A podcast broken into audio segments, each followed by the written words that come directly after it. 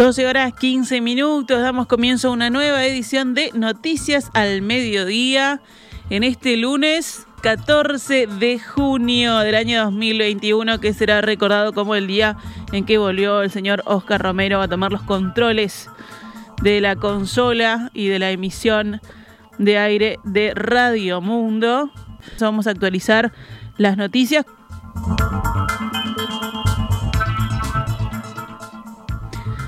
Según las cifras del SINAE, hay 460 pacientes en CTI con COVID-19. El sábado eran 452, la cifra más baja desde el 8 de abril, cuando el monitor oficial reportó 437. Desde el 2 de junio hasta ayer, según cifras de la Sociedad Uruguaya de Medicina Intensiva, de SUMI, el número de pacientes internados en esta sala se redujo en 116. Para esta sociedad médica y para el gobierno, este descenso responde también a los primeros efectos positivos que está teniendo con la vacunación. Esta mañana, en diálogo con En Perspectiva, Julio Pontet, presidente de SUMI, dijo que los CTI están con valores muy elevados de ocupación, pero que el sistema en su globalidad no está saturado y que las bajas de estos últimos 12 días se deben al avance de la campaña de vacunación. Hoy están entrando a, presencialidad unos 60.000 eh, niños en la educación y eso lleva en forma general, no me refiero a lo que se haga en un salón de clases, sino a nivel social, lleva a que la movilidad más bien aumente, ¿no? No, no va a tender a bajar, eso está claro. Entonces, eh, si hay más de 100 eh, pacientes con COVID menos en STI, evidentemente la vacunación es la principal responsable porque no hay otro factor de impacto que lleve a la baja los casos. La baja en la cantidad de personas internadas en el CTI se explica por una caída en los ingresos debido a que las cifras de fallecimientos no mostraron una reducción significativa. Pontet aseguró que tal como estaba previsto, ya se están teniendo efectos de la vacunación por la reducción de los casos graves y adelantó que en julio va a haber un desacople entre el número de casos positivos totales y el número de casos graves. Consultado respecto a si esta tendencia de caída en la cantidad de pacientes que ingresan en CTI por COVID-19 se podrá mantener, Pontet dijo lo siguiente. Me voy a salir de los números y le voy a dar la opinión. Ah. La opinión, basada obviamente en la, en la realidad, es eh, la tendencia esta, si es por la vacuna, como parece ser, porque es el gran factor que tiende a bajar, único gran factor que, tenemos para bajar los casos en este momento, eh, parece que va a ser una consolidación. Yo creo que vamos a seguir bajando, podemos tener altibajos, creo que el peor no vamos e, esos altibajos no van a ser de picos más altos que lo que tuvimos en abril y mayo creo que progresivamente vamos a ir viendo un, este, un amortiguamiento cada vez mayor del número de casos y sí, vinculado a, aumentos de la movilidad, puede haber algún repique, ¿no? Eso eso no lo es impredecible asegurar, es imposible garantizar de que eso no va a ocurrir, porque este puede pasar pero yo creo que estamos en una baja que, que no vamos a volver a esa meseta este terrible que tuvimos en, en mayo, ¿no? Por su parte, el virólogo uruguayo Gonzalo Bello, investigador del Instituto Osvaldo Cruz de Río de Janeiro, que estudia la variante P1, también estuvo en diálogo con En Perspectiva y aseguró que la situación en Uruguay hay que mirarla con mucha cautela en tanto aumente, como está previsto, la movilidad. Bello expresó que ya se están viendo los efectos positivos de la vacunación, pero que los casos no se van a reducir hasta que en Uruguay no se consiga inmunizar a más del 50% de sus habitantes. Hasta que un país tenga un porcentaje de la población, eh, digamos, por lo menos más del 50% de la población completa, con, el esquema de inmunización completo, con las dos dosis, transcurridos los 15 días de la segunda dosis, hasta que no se llega a esa situación, eh, lo ideal es acompañar la vacunación con medidas no farmacológicas eh, de prevención de la transmisión, de reducción de la movilidad. Eso es lo que permite eh, digamos, que los números se reduzcan y no simplemente que se estabilicen. El virólogo comparó la situación con algunos países que tienen un nivel de vacunación similar al uruguayo. y no sabemos el, punto exacto eh, del porcentaje de personas vacunadas en el cual vamos a, conseguir esa inmunidad. En un estudio piloto en Brasil, en una ciudad del interior de San Pablo, se habla del 75% de la población adulta. Eh, esperemos que así sea, pero este, y ahí en esa ciudad tenés la combinación de Coronavac con la variante P1, así que lo podemos trasladar a Uruguay. Pero yo decía, por ejemplo, en Chile, que tienen un porcentaje de personas vacunadas mayor al Uruguay, inmunizadas, y todavía no están viendo muy claramente los efectos en el número, por lo menos, de casos y en el número de fallecidos. Eh, probablemente porque no han conseguido reducir la movilidad eh, lo suficiente. Citaba el ejemplo de otro país, como Bahrein, que eh, tuvo un crecimiento exponencial de casos mientras tenía vacunados completamente inmunizados con las dos dosis y también usaban una combinación de vacunas parecida a la de Uruguay, entre el 33 y el 45% de la población. Y eso no impidió que tuvieran un crecimiento exponencial de casos. ¿Por qué? Porque todavía tienen la mitad de la población no vacunada y en esa mitad podés tener una epidemia de gran tamaño. Entonces, hay, que tener mucho cuidado con eso y con el hecho de que aún las personas inmunizadas pueden infectarse, pueden transmitir el virus y ser parte de la cadena de transmisión. El investigador remarcó que la mayoría de los contagios no ocurren por actitudes irresponsables de los individuos, sino porque es muy difícil protegerse, protegerse, debí decir, de un virus tan contagioso y con la carga viral que existe a nivel comunitario en Uruguay. Y agregó, cuando hay una transmisión comunitaria tan alta, hay que apelar a medidas colectivas para reducir contagios y no a medidas individuales. Hoy lunes, cumpliendo con el calendario de retorno a la presencialidad que fijó el gobierno, vuelven las aulas los alumnos de cuarto, quinto y sexto año de las escuelas y colegios urbanos, con excepción de Montevideo y Canelones. En estos dos últimos departamentos, los niños de cuarto, quinto y sexto retornarán a la presencialidad desde el próximo lunes 21 de junio. En las últimas horas, una maestra de 53 años falleció por COVID-19 en la ciudad de Las Piedras. La docente se llamaba Silvia Abraham y desempeñaba tareas en la escuela número 173. Este domingo, el presidente del Consejo Directivo Central de la Administración Nacional de Educación Pública, Robert Silva, escribió en Twitter mucha tristeza por el fallecimiento de la colega. Sin perjuicio, no es cierto que la docente se haya contagiado en la escuela, ya que estaba convalidada por sus comorbilidades, según me informaron, aseguró Silva. La Asociación de Maestros de Canelones, ADEMU Canelones, emitió un comunicado el mismo domingo en el que asegura que la maestra fallecida estaba trabajando y en ningún momento de esta pandemia estuvo convalidada. No vamos a permitir de ninguna manera que se mienta con un tema tan sensible, agregan, y señalan que las autoridades deberían preocuparse por estar presentes, dando todo lo necesario para que cada escuela sea un lugar seguro para alumnos, maestros y auxiliares.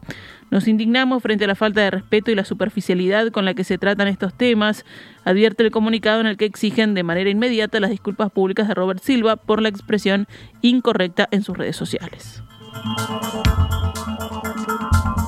Desde hoy funcionará un puesto especial de vacunación anti-COVID para mujeres embarazadas en el Hospital de Clínicas. El mismo está orientado a captar el interés en la inoculación contra el COVID-19 en aquellas mujeres que asisten a los controles rutinarios. A su vez, personal del hospital se encargará de contactarlas previamente para ofrecerles la vacunación con Pfizer sin agenda previa. La iniciativa contempla tanto a las usuarias del Clínicas como de otros centros hospitalarios. Vamos con otros temas del panorama nacional. El ejército denunció penalmente a un sargento y dos cabos por abuso de autoridad contra 15 soldados que estaban en un proceso de instrucción en el batallón de infantería número 7 en Salto. El ministro de Defensa Nacional, Javier García, explicó en conferencia de prensa que en las últimas horas tomó conocimiento de que a fines de mayo, en el marco de lo que era la instrucción de nuevos reclutas en el batallón de Salto, se llevaron adelante una serie de acciones absolutamente inadmisibles, entre ellas apremios físicos, con la aplicación de descargas eléctricas por intermedio de elementos que se usan de defensa personal a reclutas, la permanencia de estos reclutas mojados durante todo el día, marchas en la noche y en algún caso privación de alimentos durante el día. En las Fuerzas Armadas no hay lugar para este tipo de, conductas que son absolutamente inadmisibles y que condenamos. Que eh, si se confirma, está en la etapa, se hizo una investigación de urgencia y ahora va a entrar en la etapa sumarial, que de confirmarse van a suponer la baja inmediata del o los responsables de estas conductas.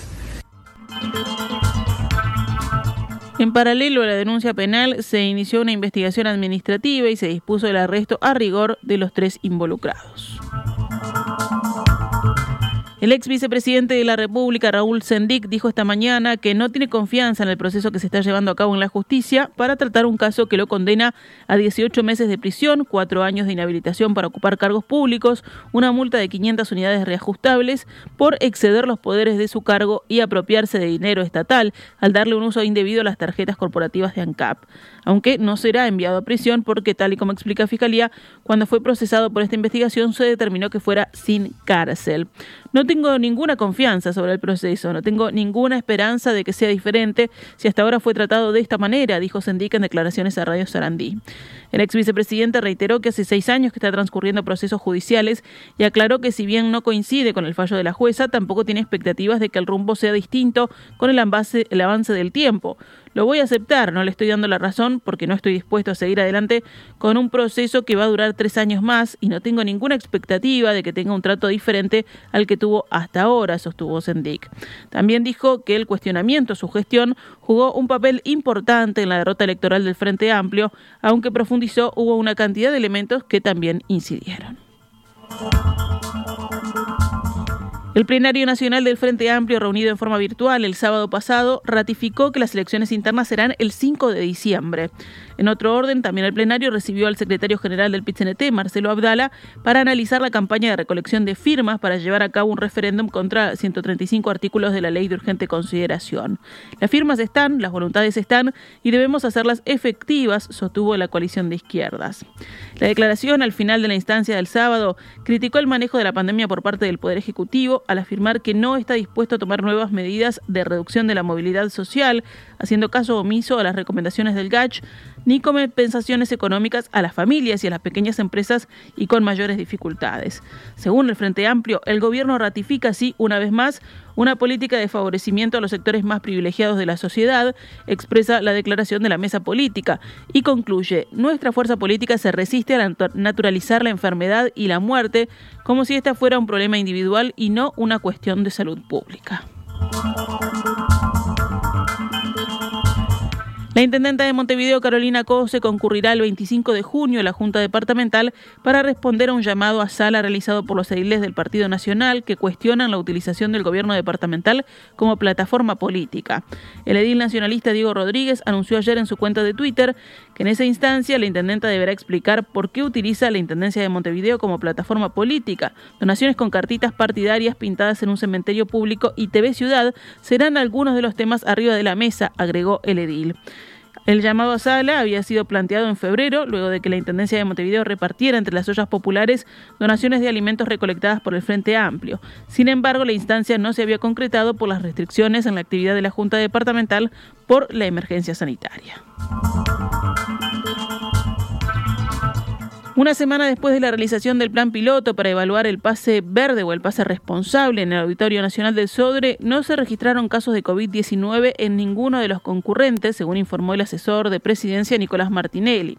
Aunque todos quienes concurrieron al espectáculo fueron sometidos a test antígenos al momento del ingreso y dieron negativo, el seguimiento duró una semana más para descartar que los concurrentes presentaran síntomas a partir de la experiencia.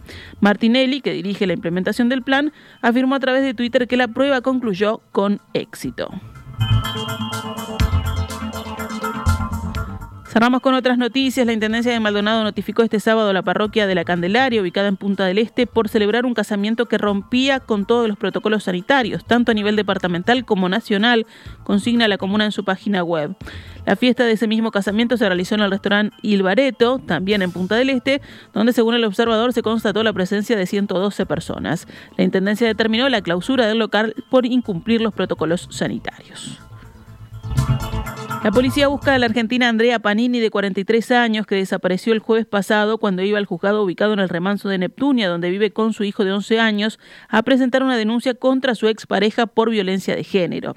La familia de la mujer divulgó a través de WhatsApp que Andrea, instructora de yoga, le dejó el hijo a un vecino sobre el mediodía para ir al juzgado a dejar una documentación y avisó que volvería a las 15 horas y desde ahí se le perdió el rastro. El texto señala que la mujer en el último tiempo estaba pasando un momento difícil por un largo litigio con su expareja, padre de su hijo, quien tiene una tobillera electrónica a pedido de la justicia que le prohibía acercarse a ella. Lo único que sé es que ella iba a la Fiscalía de Atlántida y nunca llegó. Algo le pasó, dijo al diario argentino La Nación su hermana Paula, quien se enteró el jueves por la noche de la búsqueda de Andrea. Cerramos el panorama nacional. El ejército consignó que en la madrugada de ayer, domingo, sus efectivos frustraron un intento de fuga en el penal de libertad. Un recluso se encontraba cortando el alambrado interno cuando se lo detectó y se alertó a la Guardia Policial para su detención, escribió la Fuerza de Tierra en su cuenta de Twitter denominada Ejército del Uruguay. Actualizamos a cuánto cotiza el dólar a esta hora en la pizarra del Banco República, 42 pesos con 55 para la compra y 44 con 75 para la venta.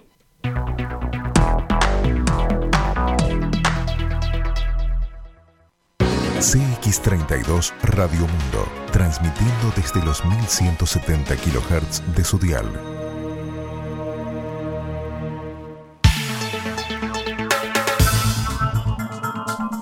12 horas 34 minutos, continuamos en Noticias al Mediodía, pasamos ahora al panorama internacional. En Rusia, el presidente Vladimir Putin consideró ridículas las acusaciones de que Moscú está detrás de los ciberataques contra Estados Unidos y se mostró dispuesto a negociar con Washington un intercambio de prisioneros, según aseguró en una entrevista con la cadena NBC transmitida hoy, dos días antes de la cumbre con su homólogo Joe Biden. Putin pidió previsibilidad y estabilidad en las relaciones ruso-estadounidenses, afirmando que era algo que no hemos visto en los últimos años, en tanto que describió al expresidente Donald Trump como extravagante y un individuo talentoso.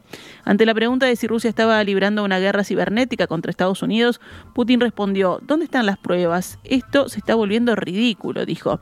Hemos sido acusados de todo tipo de cosas, injerencias electorales, ataques cibernéticos, etcétera, y ni una sola vez, ni una, se molestaron en presentar algún tipo de evidencia o prueba, solo acusaciones infundadas, agregó.